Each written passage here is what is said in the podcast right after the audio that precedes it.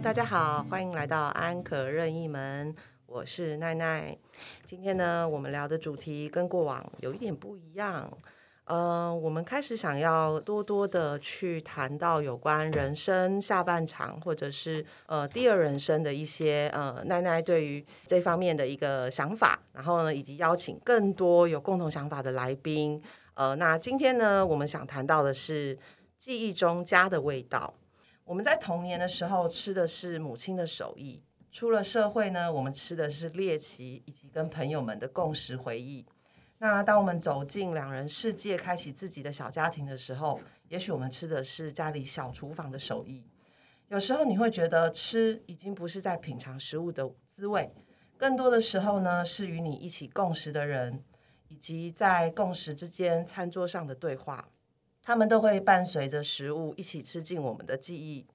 那今天呢，我们就非常的隆重呢，为大家邀请到呢，我们这个记忆中家的味道的客座大来宾朱全斌老师。那等一下我会邀请老师跟我们大家做一个这个自我介绍，跟大家 打招呼。但是呢，我先说，呃，朱全斌老师，我们这次邀请到他呢，主要是因为呃，老师其实长期的呃例行。不要说号召，也不要说倡议，而是真的身体力行斜杠人生的最佳代表。那在学界啊服务，以及在跨界的服务呢？已经做了呃投入蛮多年的，蛮早就开始了。那担任过这个电台的副总啊、主持人啊、编剧、插画家、专栏作家，还有音乐剧的导演等各式不同的活动。哇，老师真的 忙停不下来。前年呢，二零二零年呢，老师从这个呃台艺大的这个传播学院的院长退休之后，其实更是标准的退而不休。除了旅行、写作、主持广播节目呢，持续的在探索生命中更多的可能。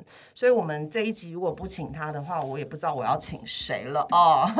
那接着我们就邀请这个朱全斌老师出场，老师跟我们打个招呼吧。Hello，大家好，楠楠好，我是朱全斌。是老师，那我们就先分享一下，因为我知道你的斜杠。很多，所以呃，分享一下这个呃，二零二二年这个上半年，你大概都在忙些什么呢？啊，现在当然就是疫情嘛，嗯，然后疫疫情下面很多事都不能做。原来我排好了许多许多的那个旅行啊，嗯，然后刚才讲到我二零二零年就退休了，对，退休之后就排定了出国旅行，嗯，呃，有六。五六个不同的行程，嗯，后来就被迫要放弃了，嗯，可是呢，呃，总是有失必有得哈。那原来我呃有一本书，就是去年出版的，呃，人生需要酒肉朋友的这一本书，是。已经拖了差不多两三年了，想写就是没有办法静下心来写，嗯，那因为取消了旅行，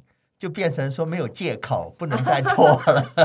所以我们现在就有看到这本书，对对对，所以就是花了呃。三两三个月的时间就把它写好了，所以呢，我就说人要必须很激动哈。我我觉得很多朋友就因为疫情的关系，就常常在那边抱怨呐。其实呃，我想大家也都听到一种声音，就是说，哎，我们平常都很会把我们的注意力放在外面，说我要有这个活动那个活动，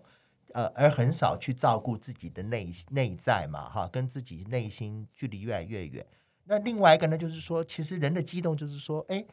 我原来预定要做的事情不能做，可是你人有很多的面相啊，你可以转移到其他的方面啊。每个人内心应该都有很多他想要完成的事情吧。嗯，对，所以呢，不要把人变得好像说这样的限制自己的可能性。是，所以呢，上半年来讲的话，我除了继续在有一个广播节目嘛。是。然后另外嘛，除了做广播，然后有专栏在固定在写文章。是。那么呃，再来呢，我也在呃想我下一本书要写什么东西。嗯。那另外呢，跟朋友的聚会当然会减少很多啦。是。可是我觉得人不要有那种恐惧的心理。嗯。呃，尤其像现在这个奥密克戎之后，所谓的重重症的那个可能性比较低嘛。是。所以在可能的范围内，还是。不会，就是完全断绝跟朋友的聚会，是因为人与人的交流还是需要持续下去的。我正面的能量很重要，没错，没错，嗯，对。那我们讲回来，就是说，老师刚刚你提到，就是你的著作，就是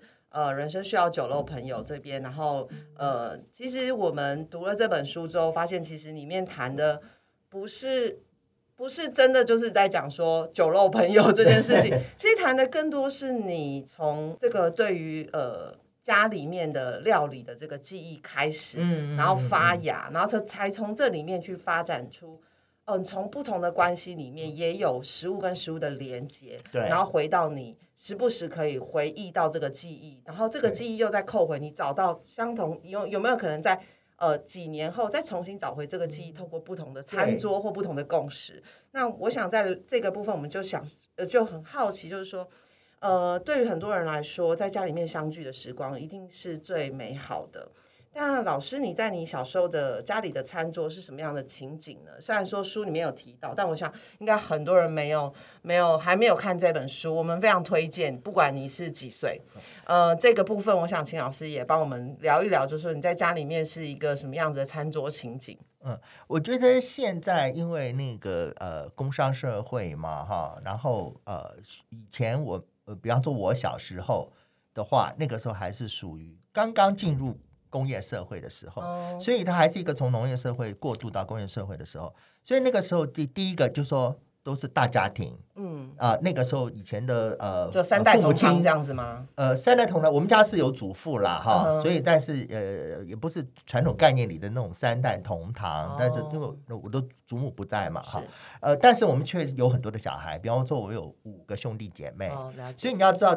一起吃饭就是有八个人。对，啊，那那八个人，那以前又没有什么外食，就说。一个是经济不允许，另外一个外面也没有什么这样外食的一些服务。嗯，所以呢，多半都是由那个母亲她自己在张罗一家的吃食。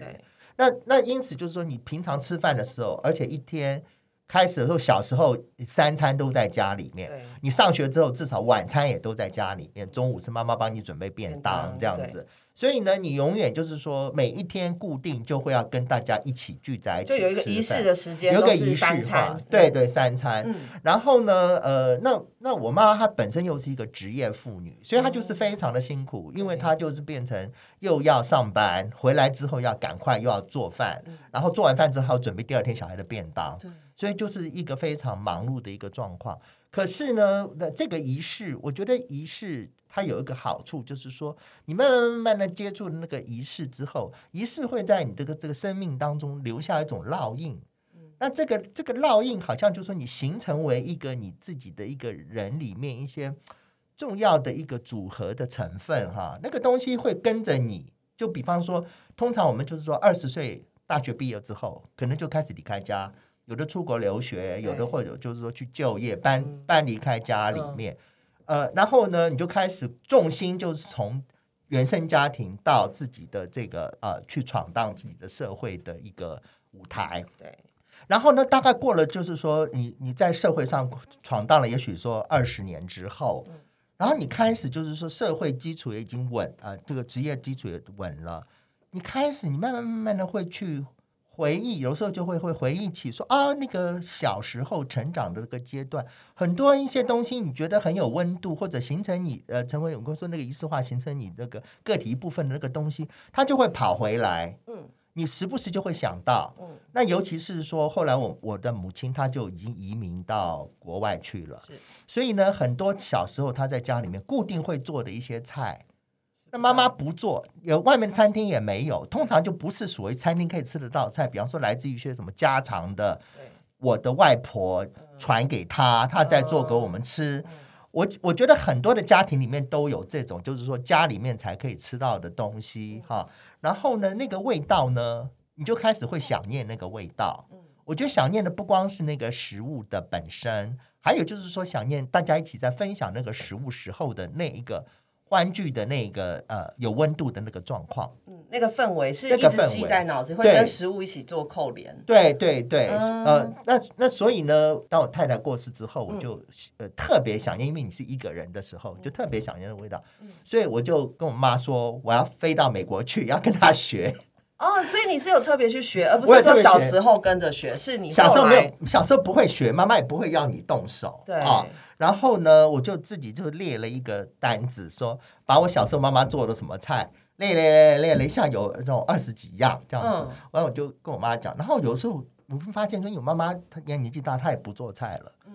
所以有时候她看了那个单子，她说。我有做过这个菜吗？哦，对，他自己都忘记了。哎 对对对，因为因为他对他来说就是已经有点类机械化的动作，就是孩子们肚子饿，我今天要准备什么，然后能够喂饱他们而。且他已经太久不做了，他都忘记了自己要做。那个就是说，我就说，人如果说不常常去回忆哈，就是把你的过去的生活里面呃做的事情把它反刍的话，是人是很容易遗忘的。那我就觉得很可惜，因为所有的那些记忆，我觉得就是说会。你年纪大了之后，你可能活动少了，可是你却有很一个丰富的记忆库，来让你对告诉你自己说，我的人生其实是很丰富的。是，而且其实像呃老老师刚刚讲到，就是有二十几道菜哦。我想说，因为当然你们家孩子多，可能每个孩子你的兄弟姐妹记忆中妈最印象最深刻的妈妈的菜，可能都不一样。那延伸刚刚老师讲的这个部分呢，你你你觉得在你来说，妈妈的味道对你来说最最代表的会是哪几道？可能。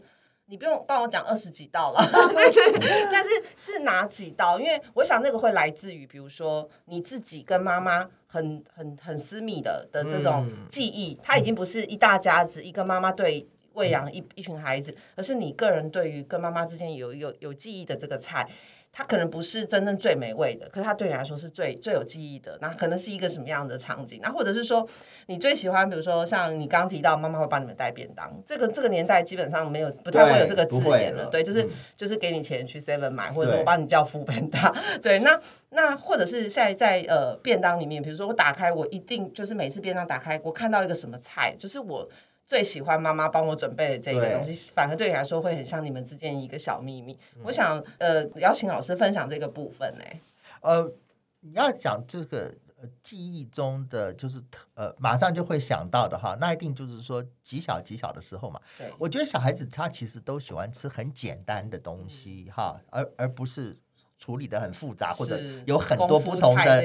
配料啊什么的哈。那我小孩都很喜欢吃这种。呃，汉堡啊，什么这一类的，那我也是我的记忆中，我妈最喜欢做的就是那个肉饼。哦。肉饼其实有很多省都有不同的呃做肉饼的方式。哎，老师，你们是外省家庭？外省家庭，哦，了对解对。对。那我就发现，就是说，比方说，我以前有的同学他是什么香港来的啊，哈，那我发现说，哎，他就是说，因为做留学生时候认识的嘛，香港的同学嘛，他就每一天哦，只只吃做那个肉饼，他从香港带了那个冬一坛子冬菜去，嗯。然后就是冬菜放在肉饼里面一起去蒸。哦，可是我们家我小时候也是吃肉饼，可是我却没有放冬菜。对，然后我就是其实小时候呃印象很深刻，就是说不光是我，还有包括包括我有那种家里面开始有侄子啊或者外甥啊，嗯我发现就是说当家里面有这种很小的小孩出来的时候，我妈妈都会给他们蒸肉饼来吃。哦，那我们家的肉饼不一样的地方是说，那个肉饼里面它加的不是呃像香港同学的冬菜，它是一种叫麦冬的中药。中药，哎麦冬，嗯麦冬。那那个麦冬就是说它。虽然说它是中药，可是它吃起来我觉得有一种非常鲜美的味道。是然后它那个肉饼它是泡在汤里面，有一个肉汤里面的肉饼，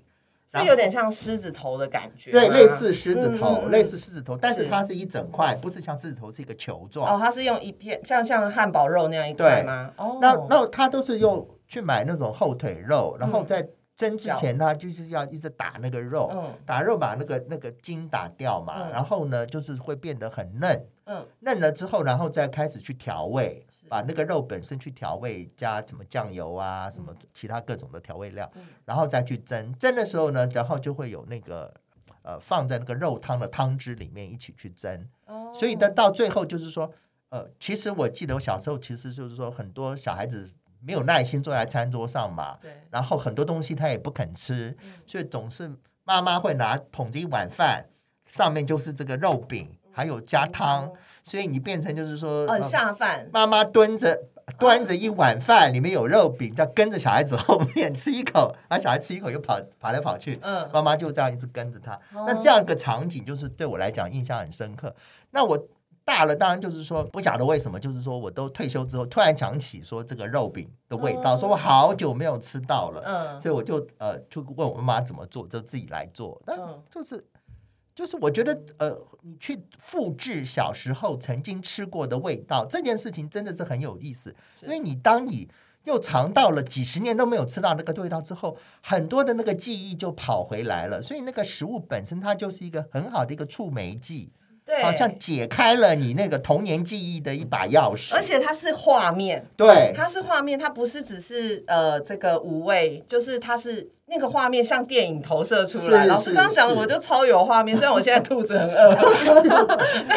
对，但是而且你刚刚提到就是说，哎，我们不同的妈妈来自不同的省份，然后我。我都是我刚刚讲的投射，立刻想到就是哦狮子头，对。哦，因为可能我我是我因为我是江苏江苏人，那我们家做的就是狮子头，狮子头对，我们不会讲肉饼，我们讲狮子头。那那你这边就会讲说，你妈妈录的一个中药材，然后你的广东同学录的是东菜，东菜对，就是哎，你会发现说，不同的妈妈她就是有一点点不一样的这种小味道是不同的，就好像我们说那个润饼啊，嗯你光是台湾就每个地方的润饼都不一样，有各种的做法。那我们家是吃春卷啊，哦都是吃炸的，嗯对不对？但它嗯但基本上都是饼包了各种的蔬菜卷起来，是其实都是大同小异。嗯可是你会因为你来自家庭的不同，然后你跟循着不同的传统长大，嗯但是到最后你跟别人交流起来，发现说，哎，我们其实有很相同的地方，又有不同的地方。对，嗯那哎，那老师，那像你刚刚讲，就是说肉饼这个部分啊，嗯你觉得这是你们如果让你来说的话，你觉得这是你的家常菜吗？因为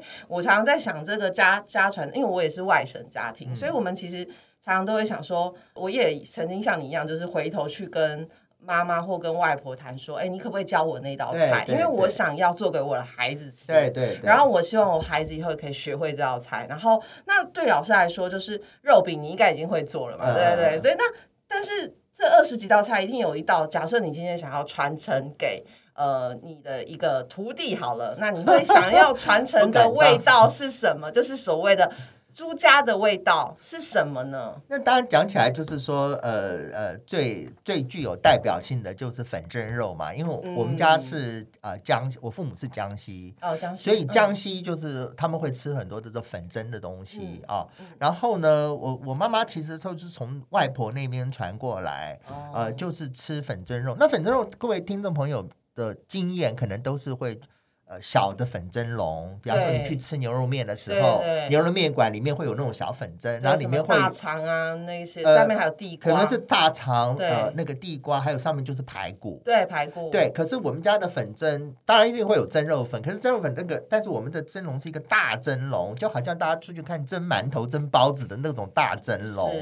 是然后呢，呃，下面先是用那个白菜垫底啊，嗯。大白菜垫底，嗯。然后呢，在上面就是放各种的蔬菜，所以嗯。不光是地瓜了，嗯。我们分什么茄子啊、萝卜啊、豆芽菜啊，呃，各种各种的这种季节蔬菜，嗯。都呃那种根茎类的，嗯。啊，都把它铺在下面，还有四季豆啊嗯什么的。然后每每铺一层就是撒卤汁，再嗯。撒这个啊蒸肉粉，嗯。然后呢最上面再铺那个肉嗯。啊。肉的话，一定就是说呃五花肉嗯啊。那么五花肉，因为它有那个呃肥的部分啊，嗯才有那个油油的部分。那当然都是说肉也要先腌过，嗯，然后再用裹那个蒸肉粉，嗯然后再铺上去。那这样的呃，为什么要这样一层一层的呃上去呢？啊，然后最上面是肉，嗯就是说等那个大火在蒸那个粉蒸肉的时候，那个肉汁它就会，尤其是我们说是五花肉嘛，它就那肥腻的肉汁就会往下面流，流下去那个就会让那个蔬菜蔬菜变得不柴，然后又有一点那个那个油弱弱的味道，又那嗯个